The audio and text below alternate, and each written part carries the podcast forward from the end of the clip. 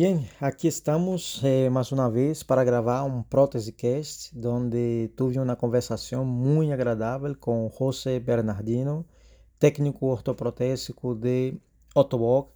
Es responsable por la parte de protésica de miembro inferior y nos trae información muy interesante acerca de las articulaciones de rodillas y con eso tenemos una charla ahí de una hora y algo pero muy interesante, muy informativa, que sirve tanto para o usuário como também para nós outros técnicos, para reabilitadores, porque a fim e a cabo se trata disso, de falar e de alcançar o maior público possível, porque a ortoprotesia não são somente os técnicos, não é somente eh, os reabilitadores, eh, sino é um todo, não? Então, a intenção é essa, é tender puentes para que todos entre nosotros podamos estar comunicando, aprendiendo. De hecho, esa es la intención de traer otros fabricantes, traer otras personas, otros técnicos con otros saberes para ese intercambio de información que es tan valioso para, para nuestros días, ¿no? Y tenemos esa facilidad hoy con Internet. Y como digo, tengo ya algunas personas ahí ah, en, en la agenda, ¿no? Para traer outros áudios assim também interessante como esse que tive com com José Bernardino de Ottawa que é um crack e nos traz assim eh, esclarecimento, nos traz novidade, coisas que parecem ser óbvias, pero que eh, nunca está de mais saber e recordar de elas. E é, eh, ha sido uma charla muito amena, muito agradável. E já sabéis, podéis encontrar-me em Instagram, sempre deixo eh, el enlace a mi Instagram ahí en, en, las notas del podcast para poder haber una interacción o bien puedes comentar también eh, en, en, la plataforma que, que puedas estar escuchando el podcast. Y nada, es una alegría y como digo, la intención es ir a más, traer también a pacientes para que puedan estar sumándose a, a ese proyecto. Y com alegria quero deixar este áudio para que vosotros também podeis disfrutar, assim como eu também he, disfrutado de escuchar a José, que é uma pessoa que habla com paixão, ¿no? E se nota e se le ve que tem paixão por lo que por lo que vive com com com essa com essa alegria, ¿no? Su trabalho e isso é muito animador. Pues nada, chicos, quero deixaros eh, com esta conversação muito agradável que tuve com José. Muy bien, eh, muy buenas tardes, muy buenas noches. Eh, la hora que vosotros van a estar escuchando ese podcast, estamos aquí para grabar más un podcast, ¿no? Eh, más un prótesecast. Y es con alegría, con gusto que estoy aquí para, para poder transmitir un poco de información. No estamos aquí para vender ninguna verdad, pero sí para informar y para abrir una mesa de debate com vários companheiros, vários colegas eh, de, de, dessa profissão tão querida e tão amada por nós outros, não? E é importante ter essa via eh, de comunicação, porque como eu sempre digo e penso, nós outros muitas vezes quedamos aí eh, no anonimato e é muito por culpa nossa por não se dar a conhecer. Pero bueno, Eh, aqui estamos uma vez mais e dessa vez eu tenho um invitado eh, muito especial que nos está contando aqui coisas muito interessantes acerca das articulações de rodillas de Ottawa e de verdade creio que vai ser todo um lujazo para para nós outros ter aqui com nós outros a, a Bernardino eu sei que muitos de vocês o conhecem mas quero dar passo para que ele possa se apresentar um pouco e nos vai estar aqui eh, hablando un poco de las rodillas. Sé que el tiempo es corto, no vamos a estar aquí eh, muchas horas, pero bueno, el tiempo que sea, vamos a estar hablando, aunque sea de pasada, para que podamos todos estar eh, siendo informados y aprendiendo un poco. Pues sin más, quiero dar paso a José, que, que nos diga ahí unas buenos palabras. días, buenas tardes, no sé, depende ya, como ha dicho, de la hora que nos van a escuchar. Antes de más, Andrea, te quería agradecer ya por la iniciativa, ¿no? Que por la idea. Creo que es muy importante y es muy interesante haber este tipo de iniciativas, este tipo de ideas para enseñar, bueno, como hemos hablado, ¿no? Enseñar y de promocionar nuestra actividad, que muchas veces se queda un poco por ahí perdida, escondida y nadie conoce, ¿no? Y bueno, así estamos y intentamos hacer nuestro Mm, echar nuestra manita a ver si podemos que la gente nos conozca y sepa lo que hacemos y lo importante que es nuestro trabajo al final. Y nada, te agradecer y, y darte las gracias uh, por la iniciativa y la idea muy interesante y por, también por la invitación, claro, por poder venir aquí a hablar en mi nombre y nombre de Otoboc, ¿no? Bueno, yo, bueno, como ya me ha dicho ya, me llamo José Bernardino, soy portugués, uh, trabajo en Otoboc, Otoboc Ibérica, Uh, me, he sacado la licenciatura o el curso ¿no? de ortoprotesia en Lisboa, como muchos de mis compañeros, y alguien que ha hablado también ya aquí en tu, en tu podcast. Uh, nada, he hecho la formación, he hecho un, un par de, de, He hecho Erasmus en Madrid, ¿ok?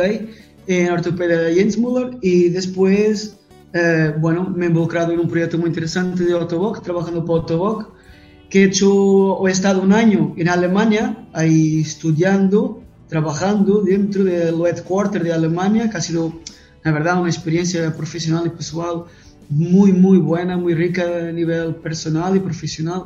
He sacado muchas cosas de ahí.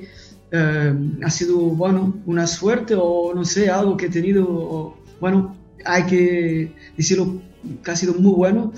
Y ahora, bueno, trabajo en Tobac Ibérica, y nada, pertenece al, al, departamento de miembro inferior de protésica y también al departamento de Academy, ¿no? Que como todos vosotros ya sabéis. Y nada, ¿cómo mm, hablar hoy? Que ha dicho Andrea, hablamos de un poco de sobre rodillas, ¿no? Rodillas protésicas.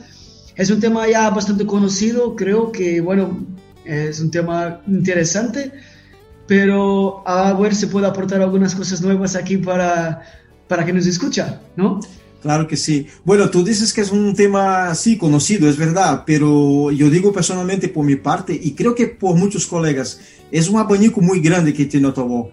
Y cada una de ellas tiene su cosa, tiene su característica, por eso que quiero que tú bueno, puedas, dentro de lo que cabe, disminuir cada una de ellas, a ver, a ver si es posible. Como, como dices, Andrea, ha sido, es, es, importante lo que has dicho, que Otoboc tiene un abanico muy grande ¿no? de soluciones.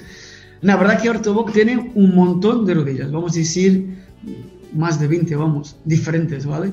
Y esto, bueno, hablo de las mecánicas, o sea, no, no electrónicas.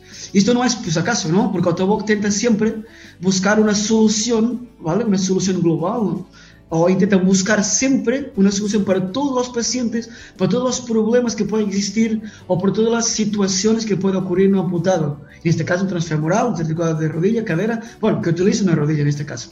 Pero vamos, Otoboc tiene siempre la política de buscar soluciones y tener productos que abarquen todas las necesidades de nuestros usuarios, ¿no? O sea, es tantas cosas, porque cada usuario es un usuario, ¿no? Y hay que buscar el producto más indicado para este usuario. Se no puede tener uno para, lo para todos, una, una realidad para todos, ¿no? Por eso nosotros desarrollamos, producimos, estudiamos y criamos, ¿no?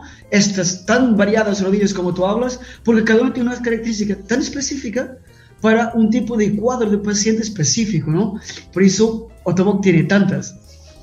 Claro, sí, es interesante porque eh, imagínate un caso de un paciente geriátrico, una persona muy mayor y tal, no vas a poner una rodilla para correr, exagerando un poco, ¿no?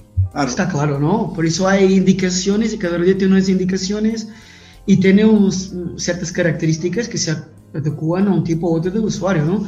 Y, y bueno, es, voy a intentar un poco explicarlo dentro de, del tiempo que tenemos, ¿no? De cómo podemos ir como hay rodillas de waterproof, como no hay rodillas waterproof, como hay rodillas para menos actividad, más actividad, que dan asistencia a bajar escaleras, subir escaleras, bueno, por ahí, ¿no? Depende ya que haga el usuario y nos enfocamos a buscar cuál sería la rodilla más indicada para este usuario, ¿no? Pero bueno, y empezaremos un poco sobre el tema, ¿no? más preguntado antes, Andrés, de cuáles serían las rodillas más utilizadas, ¿no? O más famosas de España, no sé cómo más preguntado antes. Pero, sí Dime. Las más utilizadas, ¿cuáles serían las más utilizadas? Es decir, dentro, o sea, hay que ser realista, ¿no? Nosotros, España y Portugal, que es el mercado en que trabajo, ¿no? No, no podemos decir que somos un mercado que esté a, muy la punta, ¿no? Pero vamos, que, o sea, las redes que se siguen utilizando más en España es la 3R40, ¿no? Radio de bloqueo, 3R15 de toda la vida y 3R78, una policéntrica de neumática. Bueno, y también se ve algunas 360, 80, ¿no? O sea, realidad policéntrica uh, de 5 ejes como la 60 y la 380 se ve algunas, ¿no? Pero y las más, más, más utilizadas y más prescritas serían sin duda 15, 40 y unas 78, sí, por ahí sí, serían las más utilizadas. Hablaré un poco de ellas también, pero me voy a enfocar en otras que a lo mejor no, no las conocéis tanto, ¿no? Pues me parece genial. Pues mira, quizás si ponga tanto de las otras porque hay un desconocimiento. Por eso que te digo que es importante conocer el, el portafolio que tiene Otobok de las rodillas no tan conocidas. Está claro, ¿no? Y hay dos, no sé, hay dos cosas, ¿no? Una cosa puede ser desconocimiento, pero la otra parte, claro, es el, sistema que tenemos muchas veces, el sistema sanitario, no, bueno, hay veces que dificulta un poco eso, ¿no? La prescripción de otro tipo de rodillas, pero ahí estamos luchando, intentando mejorar y, claro, con ese tipo de iniciativas damos a conocer otro tipo de productos y vamos para adelante, que es país que, que estamos, ¿no? Para mejorar la calidad de la ortoprotesia en España y, bueno, en este caso en Portugal, eh, y también la calidad de nuestros usuarios, ¿no? Eh, dar lo mejor posible de nuestras partes y, y, hacer nuestro trabajo de la mejor forma, ¿no? Cada vez mejor. Entonces, no sé, vamos, puedo hablar un poquito lo que es la función de una rodilla, ¿no? Sí. Es básico. Una rodilla protésica, pues lo que tiene que hacer, entre comillas, es sustituir la rodilla perdida de nuestra amputada, ¿no? Está claro. En que yo debería, lo debería en dos partes muy importantes, ¿no? Locarse la rodilla en la fase de apoyo y locarse la rodilla en la fase de balanceo. ¿No? Porque la rodilla pues tiene que tener dos comportamientos diferentes. En la fase de apoyo es muy importante, como todos vosotros conocéis, tiene que dar seguridad a nuestro usuario, ¿no? Tiene que aportar seguridad a nuestro usuario, estabilidad, cuando nuestro usuario pasa el peso sobre la prótesis, esto es fase de apoyo, el usuario sienta seguridad, comodidad, ¿no? Y después aquí, en esa fase de apoyo, entre otras rodillas que hablaremos, hay unas que tienen unas características, otras otras, y, pero vamos, en general, la función de la rodilla en la fase de apoyo es esta, ¿no? Dar seguridad y estabilidad a nuestro usuario. Uh, relativamente allá a la fase nuestras rodillas también tienen que simular la fase de balanceo, claro. Uh, aquí lo que hace es aumentar o hacer un dinamismo de la fase de balanceo, ¿no? De esta oscilación de la pierna cuando flexos tensiona, cuando va en el aire, ¿no?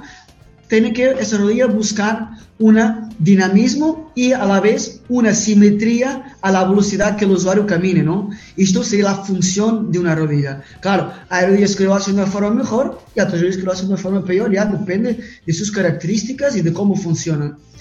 Um, no sé, creo que como te he hablado, a mí me gustaría hacer una clasificación rápida de las rodillas, de cómo clasificamos las rodillas protésicas, ¿no? Porque yo llamo las rodillas por el nombre, ¿no? Por la, vamos, por la referencia de, de Otobok, ¿no? O lo que sea.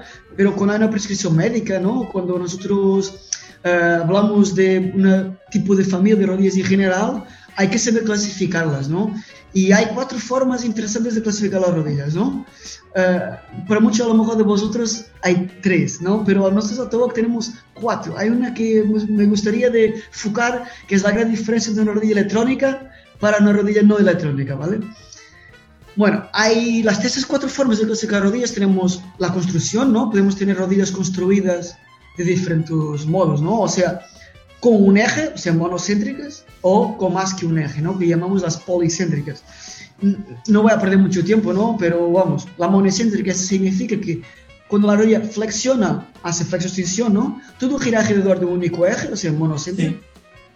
Y las policéntricas tienen un, dibujo geométrico, esas rodillas, en que cuando ellas flexo-extensionan, existe más de que un eje en que todo el sistema de la rodilla, mecánico de la rodilla, ¿no? En este caso la geometría, dobla entre esos varios ejes, ¿no? Teniendo y aportando un tipo de características diferentes, que es, el, por ejemplo, el bloqueo geométrico, que todos conocemos las rodillas policéntricas de más de cuatro ejes, ¿no? Que estos policéntricos, estos ejes policéntricos crean ese tan conocido centro instantáneo de rotación, que es un punto que se queda siempre más atrás y arriba del espacio físico de la rodilla, lo que, entre comillas, hace y hace, no, hace que ese eje esté por detrás de la línea de carga, cuando siempre y cuando esa rodilla está en extensión completa, ¿no?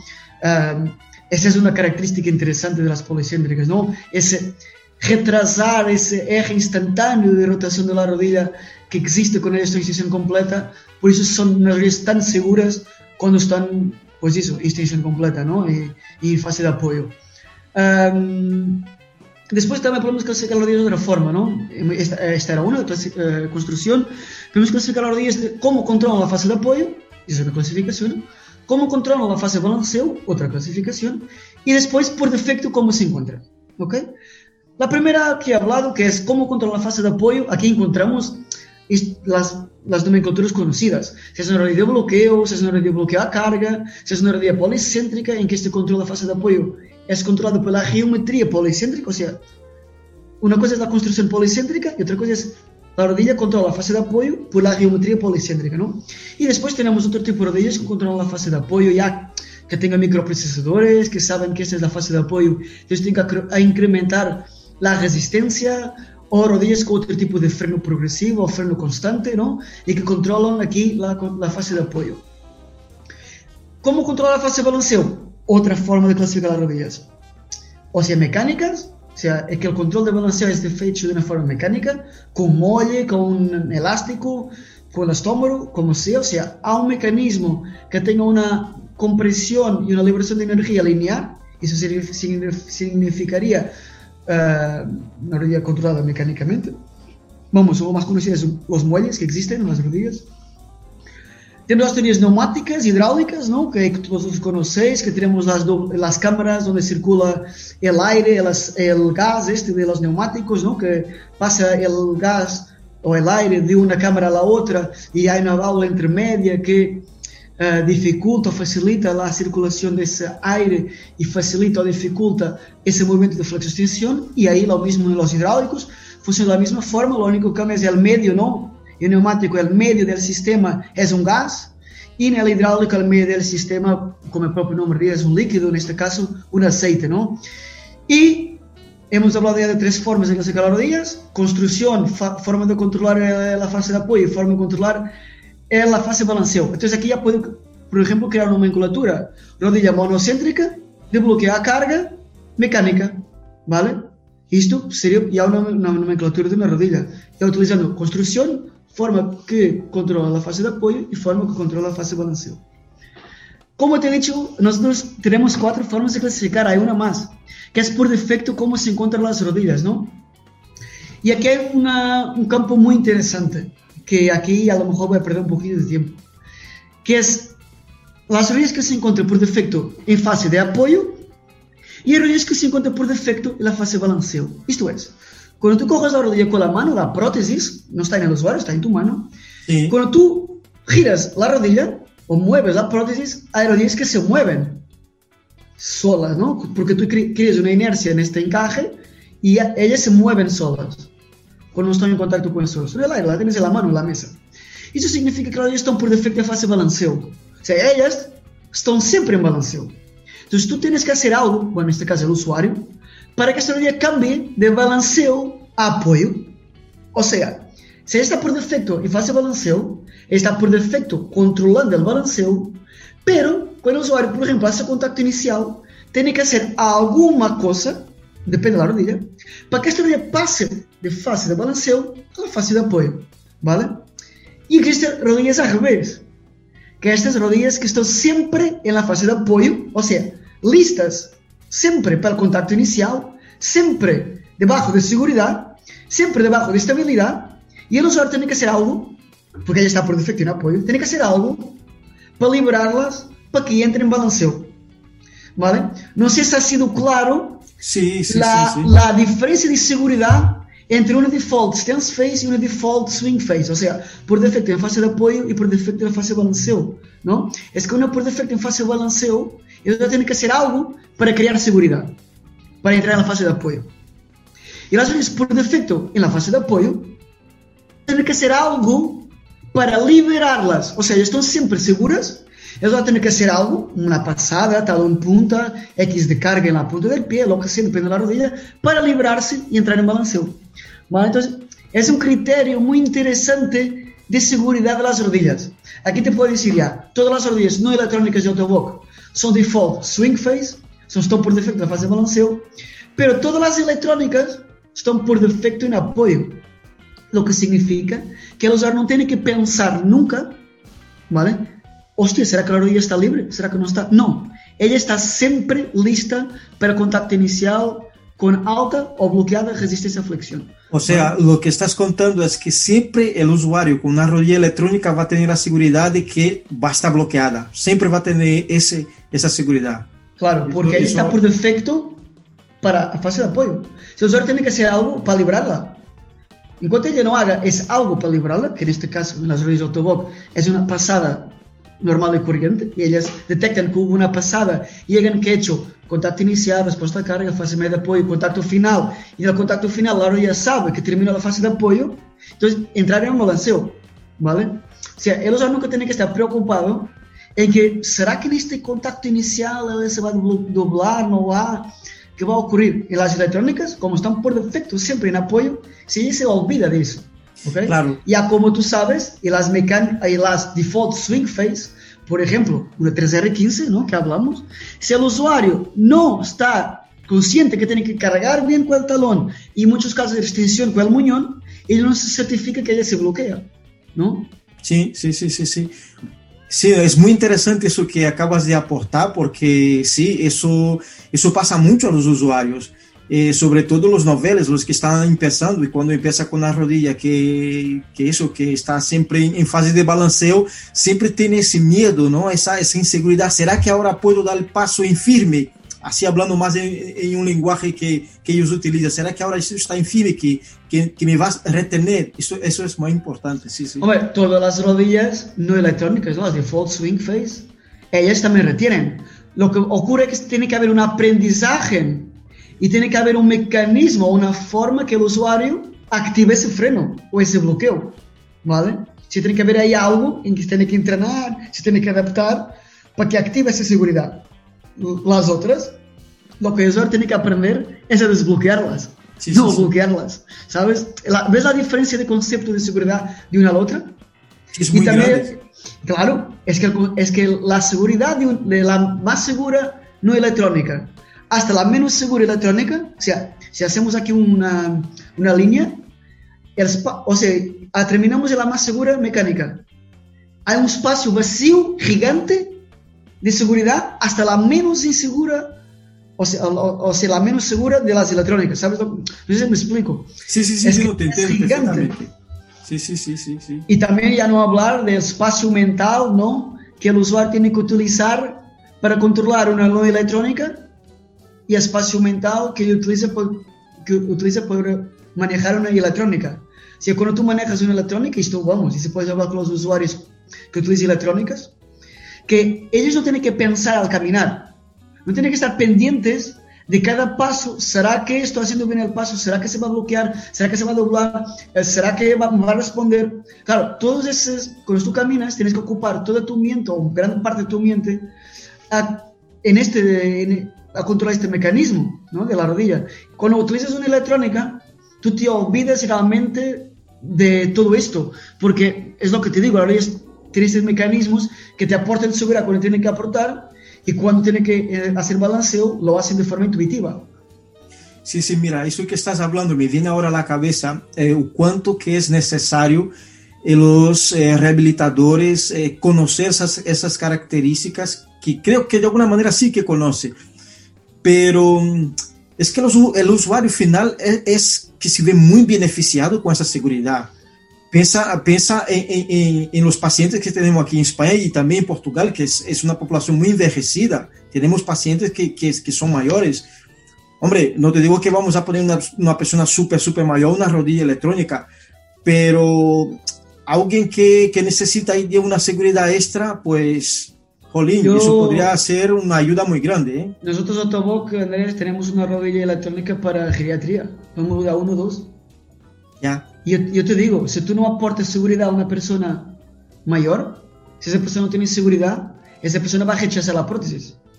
Claro. Entonces da igual que tú inviertas en una prótesis porque dices que ella es mayor y a lo mejor no voy a invertir tanto en una prótesis porque ella es mayor, pero a lo mejor se invertir en algo que no le da seguridad siquiera y lo que ella va a hacer es poner la prótesis en un canto. Porque con esto yo me voy a matar. Al revés, a lo mejor si tú inviertes un poco más, das algo que aporte drásticamente alta seguridad a esa persona y realmente ella va a utilizar la prótesis. Mismo que sea geriátrica, ¿sabes? y claro, hay que también pensar en una visión global, ¿no? Si una persona geriátrica, cuanto más yo aporto y le doy seguridad y ahorro su consumo energético, su perna contralateral y X, más calidad de vida le voy a dar y más autonomía le voy a dar, ¿no? Y bueno, yo creo que todo el mundo tiene derecho a tener cualquier, cualquier cosa de las mejores que haya. ¿No? Sí, pero claro, es que yo lo digo eso porque eh, en general se piensa, pero claro, es que esa persona es mayor, ¿cómo voy a poner yo a, a, a esta persona una rodilla como esta? Y, y, y, por tristeza eso, eso suele pasar, ¿eh? Sí, bueno, pero nosotros y, tenemos y, que pensar... y a una rodilla de bloqueo directamente, no, vamos a poner una rodilla de bloqueo directamente, ¿sabes? Bueno, eso, bueno, es que ya depende de, de cada, cada, prescriptor y todo más, ¿no? Pero mmm, yo veo las cosas en que nosotros tenemos que pensar siempre a, a, mejorar, siempre hacia adelante, no tentar limitar, tentar no limitar, tentar que esa persona tenga autonomía, que esa persona tenga actividad, que esa persona tenga a evoluir en su actividad, que esa persona tenga alta seguridad, ¿no? Y, y bueno, yo directamente, si hay posibilidades, no hay ningún problema en colocar una rodilla electrónica en Eso una persona es. mayor, ninguno. Como te he dicho, Autoboc tiene una rodilla que se llama Kinivo, que no sé si vamos a tener tiempo de que pueda hablar en ella, que es una rodilla específica para movilidad 1 o 2, gente geriátrica o gente que tiene una actividad muy baja, ¿vale? Que es una rodilla que aporta extra seguridad por su funcionamiento, ¿no? Bueno, no sé si queremos hablar, hablamos un poquito más de las rodillas, ¿no? Sí, avanzamos, vale. avanzamos. Que nada, que como te he dicho, las rodillas intentan simular la fase de apoyo, ¿no? Y hay rodillas en la fase de apoyo que hacen tres tipos de cosas diferentes. Unas en la fase de apoyo están siempre en extensión completa, ¿no? Como las de bloqueo a carga, como las policéntricas de cuatro ejes. Estas rodillas, cuando tú contactas con el suelo, están siempre en extensión completa hasta la fase final de apoyo. Pero tú sabes que cuando nosotros caminamos, nosotros sin patología, nuestra rodilla, cuando caminamos, cuando hacemos fase de apoyo, hace una pequeña flexo-extensión. No, nuestra rodilla se mueve. ¿Ok? ¿Esto qué hace? Mantener estable nuestro centro de masa, hace una amortiguación de impactos, ¿no? Permanece a ser una pasada simétrica. Uh, y hay rodillas que no lo permiten, ¿no? Que rodillas de bloquear carga, rodillas policéntricas de cuatro ejes y no permiten así ese movimiento. Pero tenemos rodillas que tienen el sistema bouncing, o por ejemplo las nuestras rodillas de 5 ejes, la 360, por ejemplo, o sea, la 62, que tienen un sistema de amortiguación al contacto inicial. O sea, ¿qué es? Que es mmm, simula la flexo-extensión en apoyo. ¿Vale? O sea, entre contacto inicial y respuesta a carga, la rodilla hace una flexión, embora limitada, ¿vale? A 360 y 62. O sea, es una amortiguación que llega un momento en que bloquea ahí y no flexiona más, ¿vale? Pero tenemos otra rodilla, como la 380, que sabes que es la única rodilla no electrónica que permite bajar escaleras de forma alternada y rampas de forma alternada, que tiene esta rodilla. Esta rodilla tiene un sistema yielding. ¿Esto qué es? Que permite tener una flexo-extensión en apoyo. Si la rodilla, con ese contacto inicial, crea una alta resistencia de flexión, pero flexiona como respuesta a carga, como cualquier nuestras rodillas lo haría, nuestras rodillas anatómicas. Sí. Y después hace una extensión en la fase media de apoyo y ya fase final de apoyo y balanceo, ¿no? ¿Esto qué ocurre? Que, que permite esta rodilla así, permite tener una simulación o una de la nuestra pasada, pasada fisiológica, ¿no? La, nuestra famosa flexo-extensión de la rodilla en apoyo. Y con esta flexión, la rodilla aprovecha, o con este mecanismo, con el mismo mecanismo, aprovecha esta alta resistencia a flexión debajo de carga para sujetar al usuario bajando as rampas e escaleras. ¿Vale? Por isso, separar aquelas rodillas en tres que tienen tres funciones diferentes en la fase de apoyo. Hay rodillas que no permiten cualquier tipo de movimiento en la fase de apoyo. Hay rodillas que simulan la flexión en apoyo, pero con límite, como la 360, que es una amortiguación. Y la 80 permite tener esta flexión en apoyo, pero sin límite. Lo que es, como es sin límite, puedes bajar escaleras y rampas de forma alternada. Uh, no sé, Andrés, uh, no sé si es también conocido para las personas cómo elegir una rodilla protésica a un paciente, ¿no? ¿Cómo puede elegir una rodilla protésica a un paciente? Eso, eso, hablabas, eso, eso. hablabas en el inicio que Rotaboc tenía muchísimas rodillas, ¿no? Pero ya te he dicho que cada usuario es un usuario, cada usuario necesita de una cosa. O sea, hay una solución individual para cada necesidad del usuario. Entonces, Otoboc, eh, ¿cómo elige una rodilla? Es muy interesante que hacemos un, un cruzamiento de datos.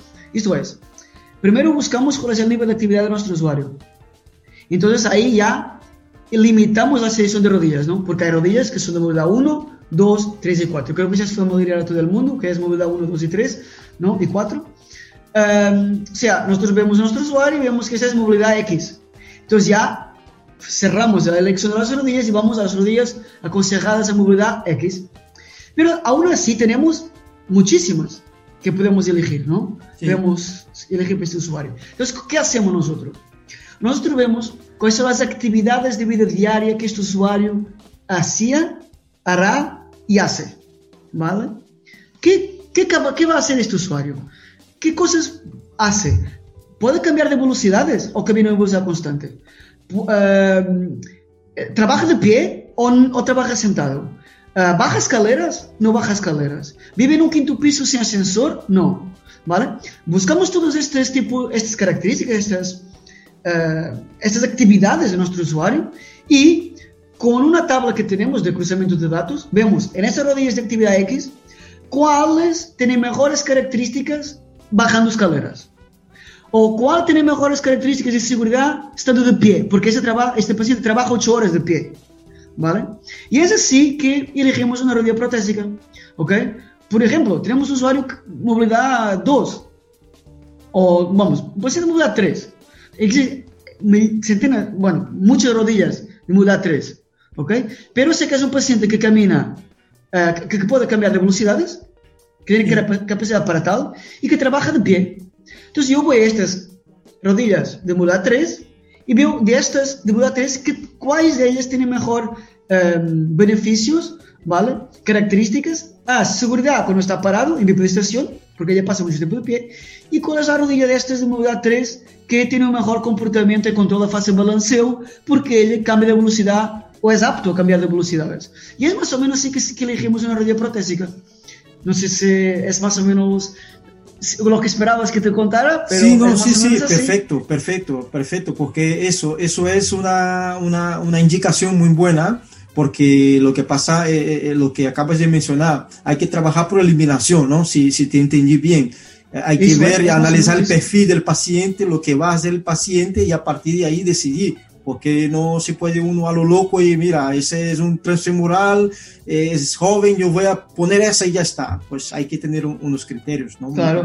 O, o, o, como, o hay mucha gente que se acostumbra a un tipo de componente y es este para todos, ¿no? O, o yo sé que este paciente es un poco joven, es esta para todos los jóvenes. Y este que es un poco geriátrico, pues este para todos los geriátricos. ¿Por qué? Porque es la única que sé manejar y he tenido más o menos buenos resultados.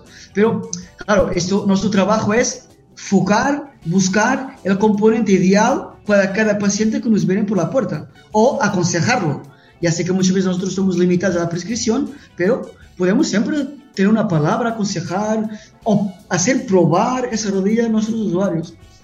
Claro, es importante eso de conocer las prestaciones de las rodillas y, y saber hacer esa clasificación, incluso para poder también ayudar a, a, al usuario a, a, cambiar, porque muchas veces el usuario también tiene, el paciente tiene la resistencia por lo que dices tú, porque él viene arrastrando años la misma, el mismo componente y no lo cambia y no lo cambia. Y si nosotros en la ortopedia eh, ofrecemos un abanico mayor y, y, decimos, mira, existe esa rodilla que tiene esas otras prestaciones y a, a lo mejor se adecua mejor a tu calidad de vida, pues es, es, es importante conocer. Eso es.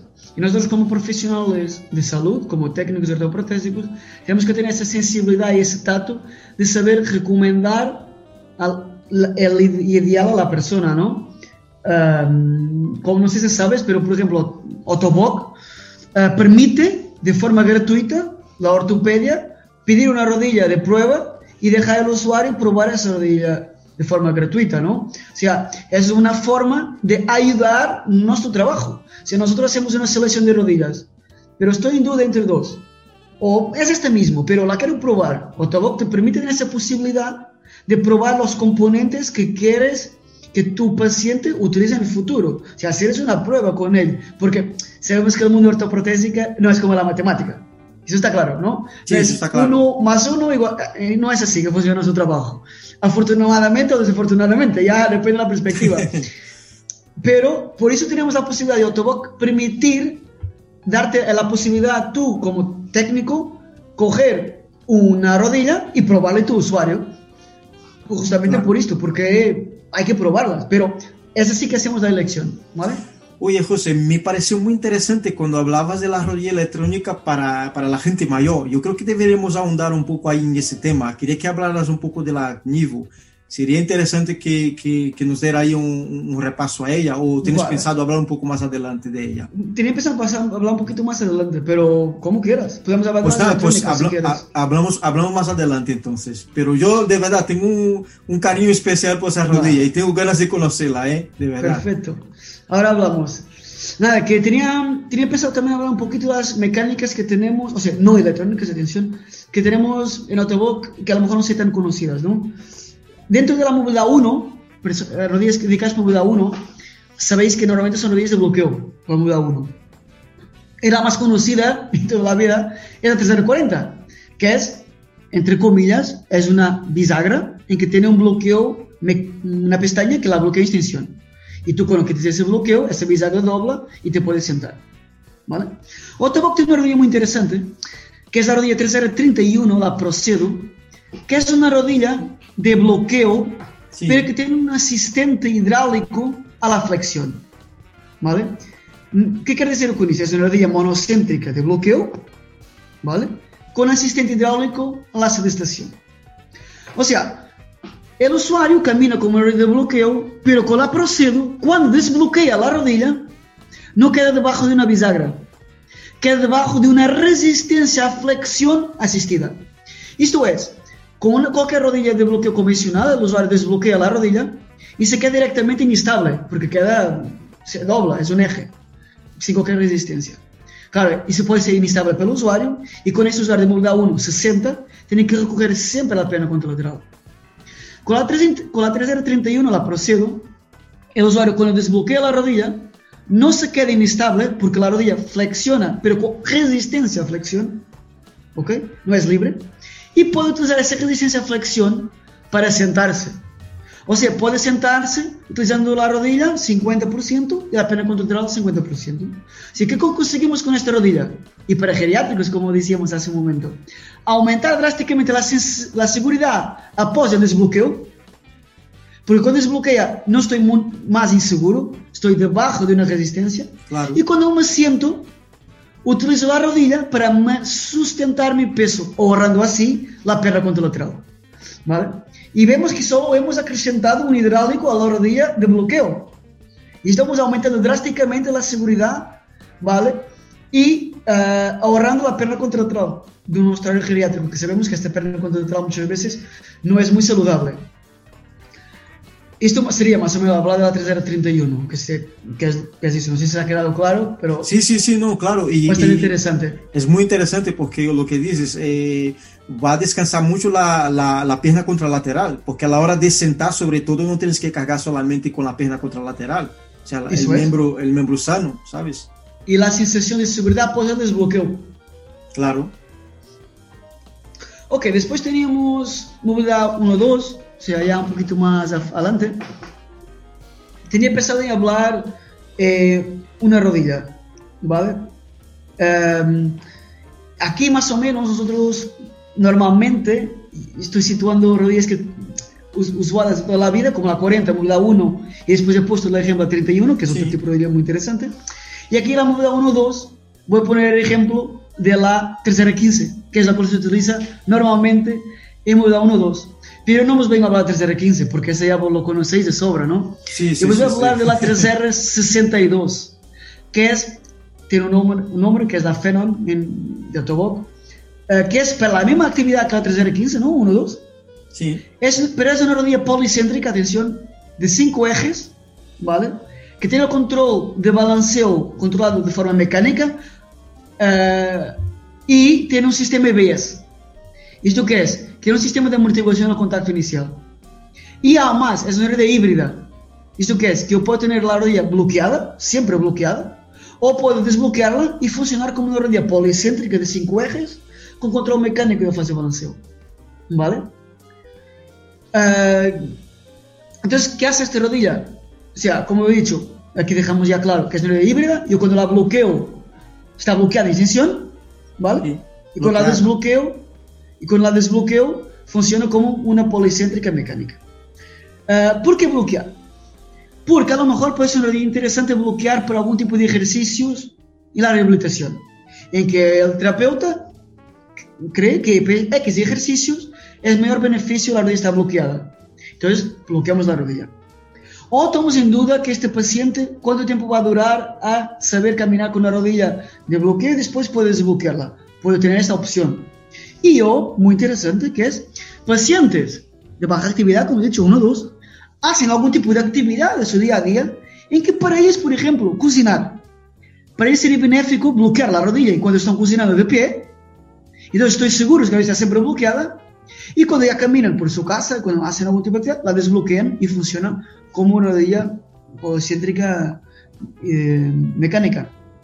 Entonces, esta rodilla, la Feron 362, tiene esta particularidad de ser híbrida Um, cuando no está bloqueada, funciona entonces de cinco ejes, o sea, ella controla la fase de apoyo por la geometría policéntrica, controla el balanceo por tener un molde de 60 extensión, ¿vale? Pero particularmente tiene un sistema EBS, que es el Stomar Bouncing System, es igual a 360, que tiene la misma, que es, permite al usuario tener una amortiguación en el contacto inicial. Con ese contacto inicial, no es un palo esa prótesis. O sea, tiene un, Amortigua. Es suave, no tiene una suavidad ahí amortigua y hace una flexión. O sea, tenta replicar la flexo-extensión en apoyo que te acabé de hablar antes. ¿Vale? Si entre contacto inicial y respuesta a carga, ella amortigua y flexiona. Y ya hace una extensión, fase media de apoyo, fase final de apoyo. ¿Ok? Y después entra en balanceo. Y muy interesante, cuando yo bloqueo esta rodilla, porque ella es híbrida, sigue teniendo amortiguación. O sea, yo puedo bloquearla y cuando hago un paso, contacto inicial, ella no es un palo, como una 340, por ejemplo. Tiene una amortiguación a ese impacto, ¿ok? Ella no va a entrar en balanceo porque está bloqueada, pero el contacto inicial, ella amortigua, ¿vale? Bueno, es una solución muy interesante o un sustituto muy interesante a la famosa 3R15, ¿no? Rodilla monocéntrica de, de, meca, eh, de bloqueo carga mecánica que utilizamos para ese nivel de actividad. No sé si ha quedado más o menos claro, André. Es sí, sí, no, 62. Perfecto, no sé si, has, si, la has visto alguna vez, si la has probado. No, en funcionamiento no, por, solamente por catálogo, en PDF y eso, pero bueno, sí, sí, sí. Pero sí, ya la conocías, ¿no? Ya la tenías. Sí, sí, ya tenía ahí un poco más o menos fichada, pero. Es muy interesante por esto, ¿no? Porque es híbrida y me da un margen muy grande de actividades y de manejo con ella. Y tenemos esta flexo en apoyo, esta amortiguación el contacto inicial, sientes que agradecen bastante. Claro no solo sí. por la comodidad, pero por la simetría de los pasos. Uh, bueno, para movilidad 2-3, ya un poquito más arriba, uh, también te voy a traer una rodilla con bouncing, con sistema EBS, con esta amortiguación. Sí. Esta seguro que la conoces, que la trasera 60, ¿ok? Uh, no es una rodilla, se utiliza, pero en estas situaciones Uh, se utiliza otro tipo de rodilla más económica como la 78 porque bueno es una rodilla para los mismos niveles de actividad pero es una rodilla más económica pero yo te voy a hablar de la, de 360 para movilidad 2-3 ¿vale? Sí. Si se, yo te he hablado de una rodilla para movilidad 1 una rodilla para movilidad 1-2 y ahora te hablo de una rodilla para movilidad 2-3 y después te voy a hablar de una rodilla para movilidad 3-4 Perfecto. Esta rodilla para movilidad 2-3, tabla 360, creo que es bastante conocida en todo el, el gremio de la ortoprotesia, ¿no? Que es una rodilla que ya lleva bastantes años, pero sigue siempre eh, teniendo mejoras, trabajando para mejorar la rodilla. Uh, es una rodilla policéntrica, una vez más de 5 ejes, ¿ok?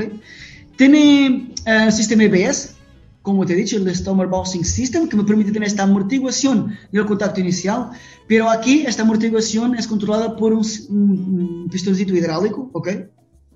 Y tenemos también, una vez más, el control hidráulico de la fase balanceo. ¿Ok? Entonces sí. vemos que ya tenemos una rodilla que controla tanto el apoyo como el balanceo de forma hidráulica. Entonces, el movimiento que va a tener esta rodilla, comparando con neumáticas y con mecánicas, es mucho más armónico y adaptativo a cambios de velocidades. Y otra cosa, cuando yo hago mi ajuste, como nosotros técnicos nos gusta ajustar ahí las válvulas y todo más, es mucho más preciso ajustar una rodilla hidráulica, como por ejemplo esta.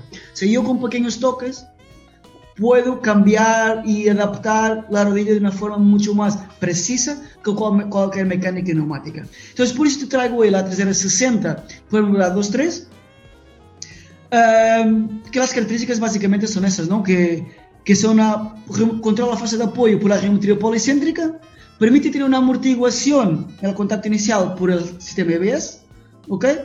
Y controla la fase de balanceo por un, un, por un mecanismo hidráulico también. ¿vale? O sea, este es un radio bastante interesante para ese tipo de personas que ya tienen un nivel de actividad un poquito más alto, ¿no? Que caminan ya en la calle con pocas restricciones y que son capaces de cambiar de velocidad de forma limitada, ¿vale? Y que les aporta bastante esta posibilidad de tener una amortiguación. Es aquí que yo elegiría una 360, por ejemplo. O sea, de las veces que hemos hablado hasta ahora, 331, la primera de bloqueo, esos pacientes geriátricos que no pueden caminar en la calle, 3031, ¿vale? Por eso me da uno. La Fenon, que hemos hablado antes, la 362, para esos pacientes que caminan dentro de casa, sin restricciones, que pueden salir a la calle, que caminan de forma muy limitada en la calle, en una velocidad constante, baja, y a lo mejor con un tipo de auxiliar de marcha. Y la 360, ya pacientes de movilidad 2-3, que caminan dentro y fuera de casa, en que fuera de casa caminan con pocas restricciones y son capaces de cambiar un poco su velocidad. ¿Vale? Esas serían mis indicaciones de una forma rápida para las tres rodillas que, que acabamos de hablar. ¿no? Para terminar, las no electrónicas. No puedo dejar de hablar de nuestra rodilla 380 para movilidad 3.4. No sé si la conoces, se la has sí, claro probado sí, alguna claro vez. Sí. sí, sí, sí. Yo te digo, yo tengo un cariño especial al 3080, me da un, un placer enorme trabajar en Ottawa que tiene este producto para poder colocarlo en nuestros usuarios, porque te digo, hay muy pocas rodillas que tengan la cantidad de beneficio de prestación a 3080 calidad-precio. Pocas, muy pocas. ¿Vale? O sea, la 3080 es una rodilla, vamos, buenísima. Uh, vamos, para mí mi favorita. Ves mi entusiasmo hablar en ella, ¿no? Que la 380 es una rodilla para 2-3, uh, perdón, 3-4. Uh, va hasta 150 kilos. Es una rodilla waterproof, o sea, de todas las que hemos hablado, es la única uh, waterproof, o sea, resistente al agua. Es una rodilla que tiene una cosa interesante, que es tener una pestañita para bloquear la extensión. No es una rodilla de, de bloqueo, pero el paciente, para algún tipo de actividades, puede bloquearla con una Claro. pestaña. En O sea, momento puntual, si quiere bloquear, lo puede bloquear. Sí, sí, Eso sí. es. Cuando va dentro de agua, cuando se hace algún trabajo, vamos a imaginar que es un pintor, ¿no? Y está en una escalera pintando. O sea, ella puede bloquear la rodilla porque en este momento cree que está más seguro así, ¿no? Y con una pestaña la bloquea. Bueno, la 380 es una rodilla monocéntrica, eh, hidráulica, pero tiene una, una cosa interesante, que tiene un hidráulico rotativo progresivo. O sea, el mecanismo dentro de esta rodilla tiene como unas cámaras que tienen unas formas específicas que en ciertos grados del movimiento ella sola aumenta o disminuye la resistencia. Por eso te digo que el hidráulico rotativo progresivo, ¿vale? Porque el aceite circula dentro de unas cámaras que tienen unas formas que lo permiten ser progresivo, ese movimiento de la rodilla. Entonces es una rodilla que, vamos, la única rodilla que puede bajar escaleras y rampas de forma alternada, no electrónica de Autoboc, ¿vale? O sea, es una rodilla que cuando tú aplicas carga, ¿vale? Ella acciona un freno hidráulico a flexión. Sí. O sea, tú conoces una 3R15, ¿no? Que Sí, es sí, sí, cuando tú aplicas una carga. carga, cuando tú aplicas una carga, ella bloquea, bloquea la Eso. carga. 3R15. La 3R80 no. Cuando tú aplicas una carga, tú activas una alta resistencia a flexión. O sea, ella no bloquea, ella flexiona, pero con alta resistencia. ¿Vale? Si cuando tú aplicas una carga, tú accionas esa alta resistencia a flexión. Y tú ahí puedes ajustar cuánta resistencia quieres a flexión, más o menos, y qué sensibilidad quieres que se active o no se active esta resistencia a flexión. ¿Vale? Si yo tengo aquí o sea, puede ajustar dos cosas diferentes. Una es la cantidad de resistencia a flexión y una es la sensibilidad que se va a activar esta resistencia a flexión con carga. ¿Me explico? Sí, sí, sí, perfectamente. Y después tenemos los ajustes toda la vida, de flexo-extensión, de balanceo. Y nada, es una rodilla que tiene un, un ajuste brutal a cambios de velocidad. Tú puedes poner un paciente caminando con el mismo ajuste, despacio. Él, al colocar inercia en la prótesis, aumenta de velocidad y la rodilla se ajusta o se adapta perfectamente. Y de, de todas las prestaciones que te he hablado ya de ella, y permite tener una bajada de escampas y escaleras de forma alternada y con esta, con esta activación de este freno, de esta resistencia a flexión que permite tener una flexión en apoyo controlada y permite tener una flexión en apoyo y esa tal amortiguación que, que hablo de la fase de apoyo que es muy importante tenerla porque es coger la simetría de la fase de, de, de la marcha, vamos, tener esa flexión en apoyo. Y bueno, Perfecto. aquí te dejo, te dejo mis cuatro elecciones, ¿no? La tercera 31, movilidad 1, rodilla monocéntrica con eh, hidráulico ayuda a sentarse. La tercera 62, la Phenon para movilidad 1-2, ¿no? La rodilla híbrida, policéntrica 5 ejes con bouncing. Y movilidad 2-3, te he dejado la 60, hidráulica con sistema EBS, 5 ejes, policéntrica, amortiguación de contacto inicial, y al final te he dejado a 380, movilidad 3.4. Para mí, vamos, no hay ninguna rodilla de mercado que se pueda comparar con la 380. Uh, nivel de fiabilidad, durabilidad, calidad, precio, um, años de, de, de, de, de muestra que es una buena rodilla. No, creo que no hay en el mercado alguna rodilla que se pueda comparar a la 380, la verdad. Con las prestaciones que tiene, calidad, precio y con la fiabilidad y durabilidad que tiene la rodilla. O sea que la tercera 80 podríamos un poco calificarla como una todoterreno, casi, ¿no? O sea, que, que Yo que te digo, una persona que tenga una, un, que pueda, una persona que pueda caminar en la calle y que tenga, que pueda cambiar de velocidad, yo pondría una 380 porque nunca, así sé que nunca la voy a limitar en la vida. No la voy, no voy a limitar a esta persona porque esta rodilla solo permite ir para adelante, no te puede Sí, sí. limitar. ¿Vale? Perfecto. Claro, siempre y cuando no hablamos de electrónicas, que vamos a entrar ahora en el tema Ya. electrónico, ¿no? Claro, porque una cosa es hablar de no electrónicas y ahora hablamos de electrónicas. Te voy a hablar muy rápidamente, no sé si conoces estas rodillas. Kinibu, Sileg y Genium Genium X3, ¿vale? No sé si las conoces. Sí, pero creo sí, que sí, sí, sí. Mm, Bueno, gran diferencias es que las estas electrónicas que voy a hablar ahora son default stance face, si están por defecto en la fase de apoyo. O sea, el espacio mental que el usuario tiene que utilizar para caminar con ellas es mucho menor. No tiene que estar a pensar si está en seguridad o no. No tiene que pensar que está extensión completa, lista para el contacto inicial. Ella está ahí sí o sí. No tiene que pensar que si, tengo un, si he hecho un tropiezo, si se va a doblar o no. Ella se dobla, ella se bloquea con el tropiezo. ¿Vale? O no tienes que gastar energía mental y física para la controlar. No, ella va a funcionar de forma intuitiva após o según tu movimiento, según tu actividad, según tu situación. ¿Vale? Nada, te hablo de la Kinibo, que esta que querías que te hablara, Sí, ¿no? tengo yo ganas de es- conocer. que es una rodilla de electrónica, ¿no? De Autoboc, que se llama Kinibo. Es Pómoda 1-2, sí, como te he dicho, baja, baja actividad, geriatría, que es una rodilla pensada específicamente para personas que necesiten de extra seguridad, ¿vale? O sea, yo con la Kinibo tengo um, un Stable Recover Plus, esto es, que tengo un sistema antitropiezo plus, no- bueno, que la Genio ahora también tiene, ¿vale? Pero es, da igual que fase de marcha teas, en qué situaciones teas, si ahora detecta un tropiezo o algo raro en la fase de balanceo, la válvula de flexión cierra y si tú apoyas en la rodilla, nunca colapsa, ¿vale? La Kinibo es una rodilla, vamos, decirte que es la rodilla más ligera del mercado dentro de las electrónicas, 900 gramos pesa la Kinibo. Esto puede ser un punto muy interesante para la elección de una rodilla, porque muñones cortos, personas que tienen baja fuerza, cuanto más ligera nuestra prótesis, mejor va a ser el manejo. Kinibo es la rodilla electrónica más ligera del mercado, 900 gramos, ¿vale? Eso es muy importante. Ah, te carga, de por, carga por inducción, o sea, no hay ningún tipo de enchufe, es inducción. Y lo más importante es que tiene cuatro modos de elección de rodilla, ¿no? Podemos colocar la Kinibo en modo A, que es una rodilla completamente bloqueada, pero ella sabe cuando te quiere sentar. Interesante. Si ella está de bloqueo, pero ella sabe cuando tú te quieres sentar, te dejas sentar con alta resistencia a flexión. Entre comillas, como a 31. Sí. ¿Vale? Ella se dobla, pero con alta resistencia a flexión. Pues tenemos el modo B, que es una rodilla que entra en balanceo, pero no permite cualquier tipo de movimiento en la fase de apoyo, porque sabemos que esta flexión en apoyo es fisiológica, es buena, amortigua, pero muchos usuarios creen que este movimiento de flexión en apoyo es instabilidad, ¿vale?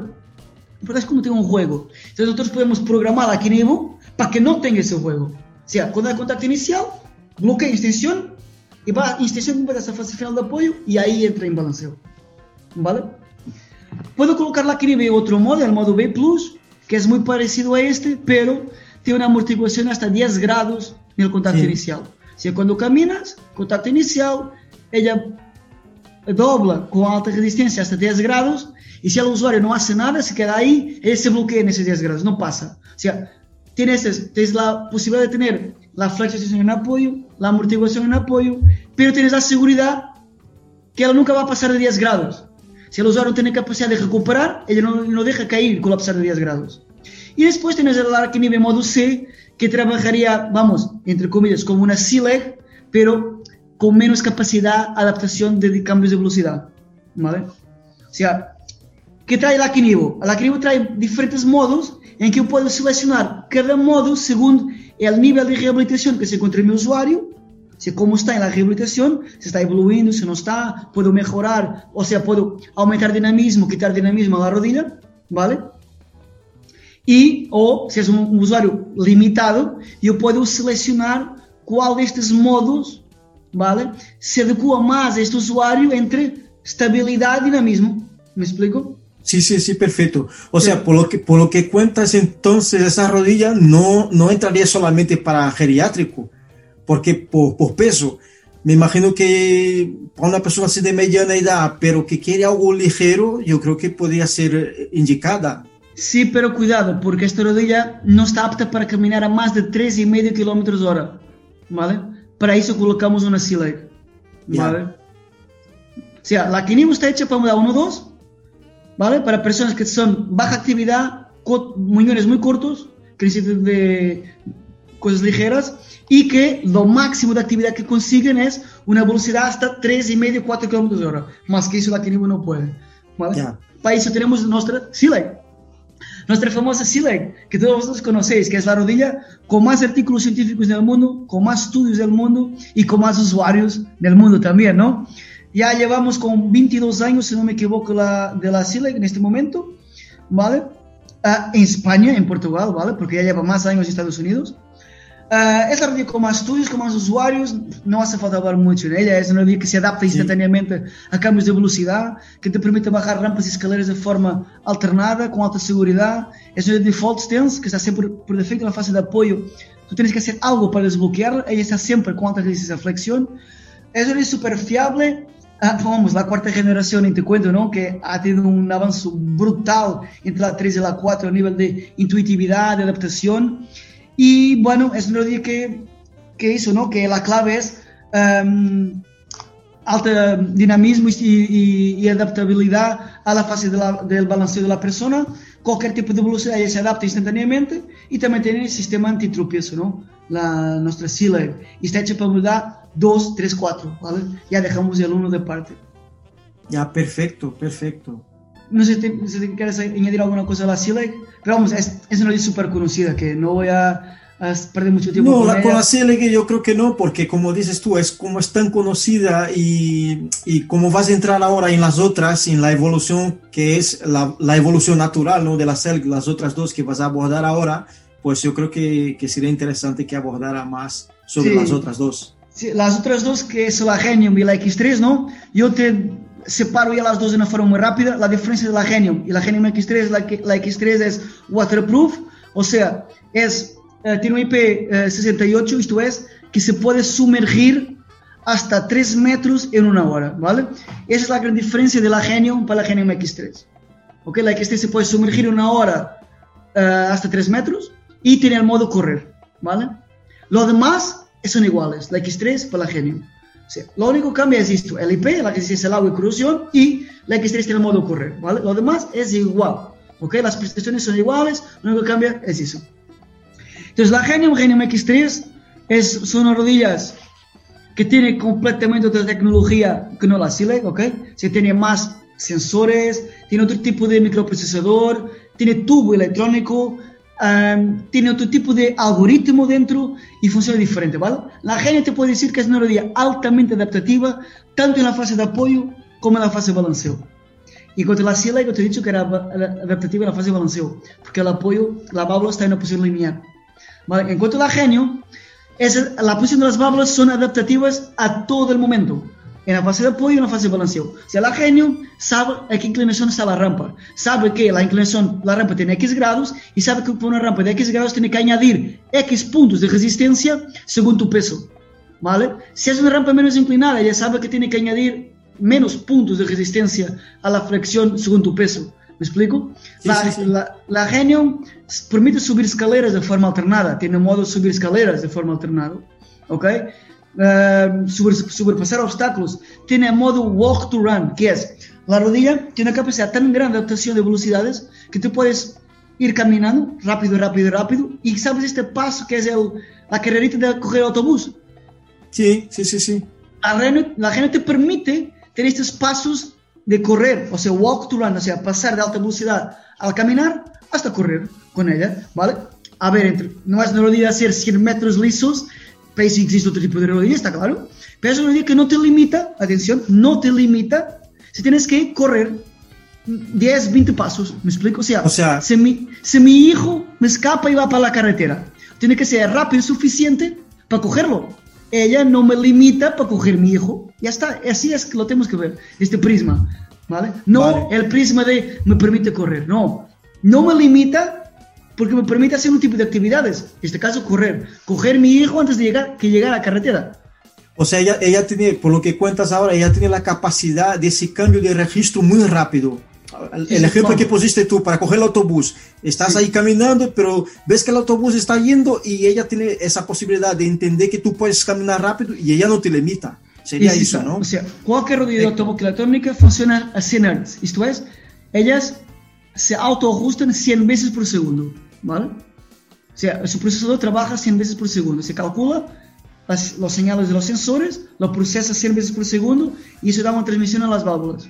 Pero la Genio tiene unos cálculos algoritmos que las rodillas no tienen. Por eso permite controlar la rodilla en una actividad de, de carrera, por ejemplo, ¿vale? O sea, permite controlar esa inercia que tú colocas en la rodilla cuando haces Sí. una carrera o cuando aumentas drásticamente tu velocidad. ¿Vale? Sea, realmente es esto, ¿no? La rodilla tiene el sistema OPG, que más una vez es esto, el control algoritmo que tiene, que te facilita y te obliga casi siempre a hacer flexo-extensión flexo en apoyo por la preflexión que tiene. Si tienes una marcha totalmente simétrica, super fisiológica, adaptativa en la fase de apoyo, adaptativa en la fase de balanceo.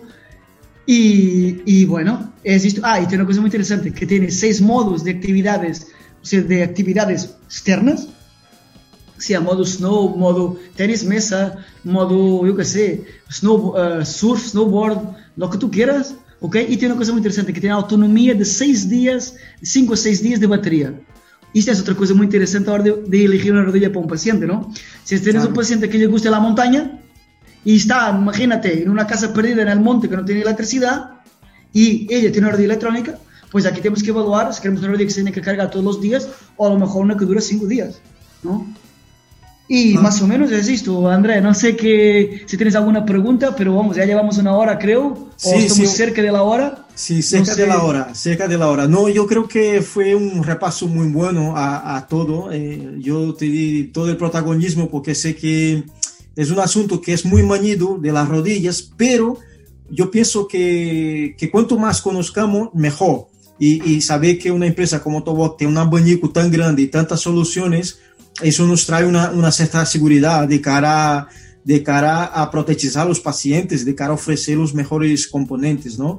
Y como decías, y como decías, ya llevamos casi una hora y te quiero dar las gracias de verdad, porque te dispusiste a estar aquí conmigo eh, y, y, es eh, de verdad una alegría, porque entiendo que nosotros necesitamos eh, hacer ese tipo de cosas para que al final el, el, paciente se va a ver muy beneficiado también con eso, porque es un canal y un espacio abierto para que la gente pueda conocer y ver las posibilidades que hay, porque lo que expusiste aquí ahora así, aunque fue de pasada, porque sé que a lo mejor igual hay rodillas como esa Hombre, que, que este sería tema, para un programa. ¿eh? Ese tema de rodillas puede estar aquí una semana hablando. Porque sí, vamos, yo, te, yo te, he hablado de, yo te he hablado de cuatro rodillas no electrónicas y te he hablado de nuestras cuatro electrónicas de una forma muy rápida, ¿no?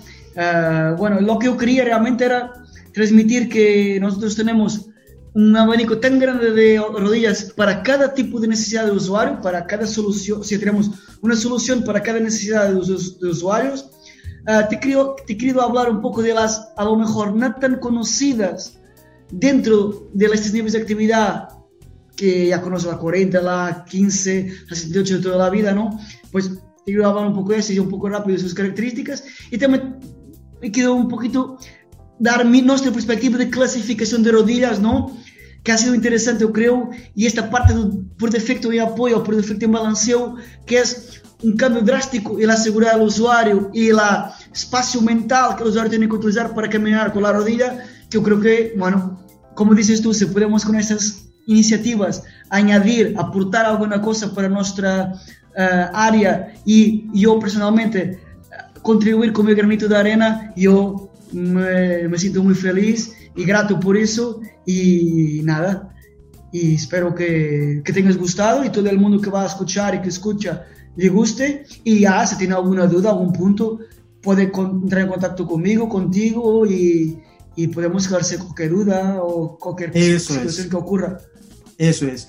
Pues nada, eh, queremos dejar por aquí ya esta, esta grabación y agradecer a ti, José, por, por la disponibilidad. Y, y, y, es un placer de verdad hablar contigo. Y, pero bueno, creo y, espero y deseo contar contigo para un próximo, ¿eh? para Sí, otro bueno, tema. Podemos estar hablando de otro, tema de de la tema. ortoprotesia, yo manejo, intento manejar todo que sea ortoprotesia que miembro inferior, todo que pueda aportar o en un futuro podemos hacer alguna cosa interesante, yo cuenta conmigo, no te Vale. preocupes. Pues mira, para, para nos despedir, yo quería que tú dijeras, eh, que es una pregunta personal, eh, te quiero hacer una pregunta personal. Yo a casi todos los invitados yo hago esa pregunta. ¿Cómo ves el futuro? Yo sé que es una pregunta muy amplia ¿no? y muy generalista, pero ¿cómo ves el futuro de la ortoprotesia a nivel mundial? Sé que tú eh, conoces gente de muchas partes del mundo. ¿Qué camino crees que estamos eh, trillando ahora mismo? ¿A, a, a, ¿Hacia dónde vamos? Es una pregunta difícil, ¿no? A ver, yo creo que solo hay un camino, que es ir mejor, ¿no? O sea, no puede haber otro camino que no irá mejor. Creo que estamos un poco retrasados a otros países de Europa y del mundo, ¿no? Eso es visible, creo que es visible. Creo que estamos luchando uh, para intentar cambiarlo. Yo creo que vamos a cambiarlo. Sabemos que somos latinos, ¿no? Uh, ahí es lo que hay, pero sí, creo sí. que lo, lo vamos a, a, mejorar. Estamos trabajando en ello. Uh, sabemos que está por salir um, algunos catálogos nuevos, hay gente que está trabajando en ello, a mejorar algún tipo de tipo de prescripción, a mejorar un poco la idea de la autoprotese en España y en Portugal también. Yo creo que será un camino que era mejorar, colocar componentes de ma mayor calidad, de mejor prestaciones, mejorar el trabajo también ortoprotésico con mejores productos, mejores materiales. Y creo que este tipo de iniciativas el compartir información, la información que transmita y que se comparta de forma más rápida, uh, solo, tiene un, solo tiene un camino bueno a, a procurar y, y, a seguir. Creo que ese es el camino, ¿no? Y, y nada, ese será bueno para nosotros porque nuestro trabajo va a tener más calidad. No sé cuándo vamos a tener ese cambio, pero estamos a trabajar en ello. Yo creo que va isso vai ocorrer e também não só para nós, pero para os usuários que vão ser os grandes beneficiários deste cambio, deste caminho que nós todos como profissionais estamos tentando levar hacia adelante, já não sei com os produtos, com os componentes, com os materiais, mas também com a introdução de novas tecnologias como o CAD-CAM, o scanner, a impressão 3D. Eu creio que tudo isto va a venir y va a traer frutos buenos para todos nosotros y para nuestra área. Y creo que eso tenemos un camino que es seguir adelante y, a mejorar nuestro trabajo y hacer cosas guapas para los usuarios. Eso es. Pues nada, José, más una vez, eh, eh, muchas gracias, un crack, tío, como siempre. Y quiero decir que vamos a estar trayendo más invitados, más gente para hablar de otros temas también. Y quiero dejar por aquí ya esta, esta transmisión, este audio, ¿no? Y agradecer a, a cada uno de los oyentes y decir que es siempre una alegría tener gente como José que habla con, con pasión, se ve que es un tío que le, que le, le gusta eh, el tema y eso es, es, es, maravilloso. Pues nada, muchas gracias a todos por escuchar y... Muchas nos... gracias, gracias y también a muchas gracias y nos vemos a la próxima. Eso es, nos escuchamos muy pronto.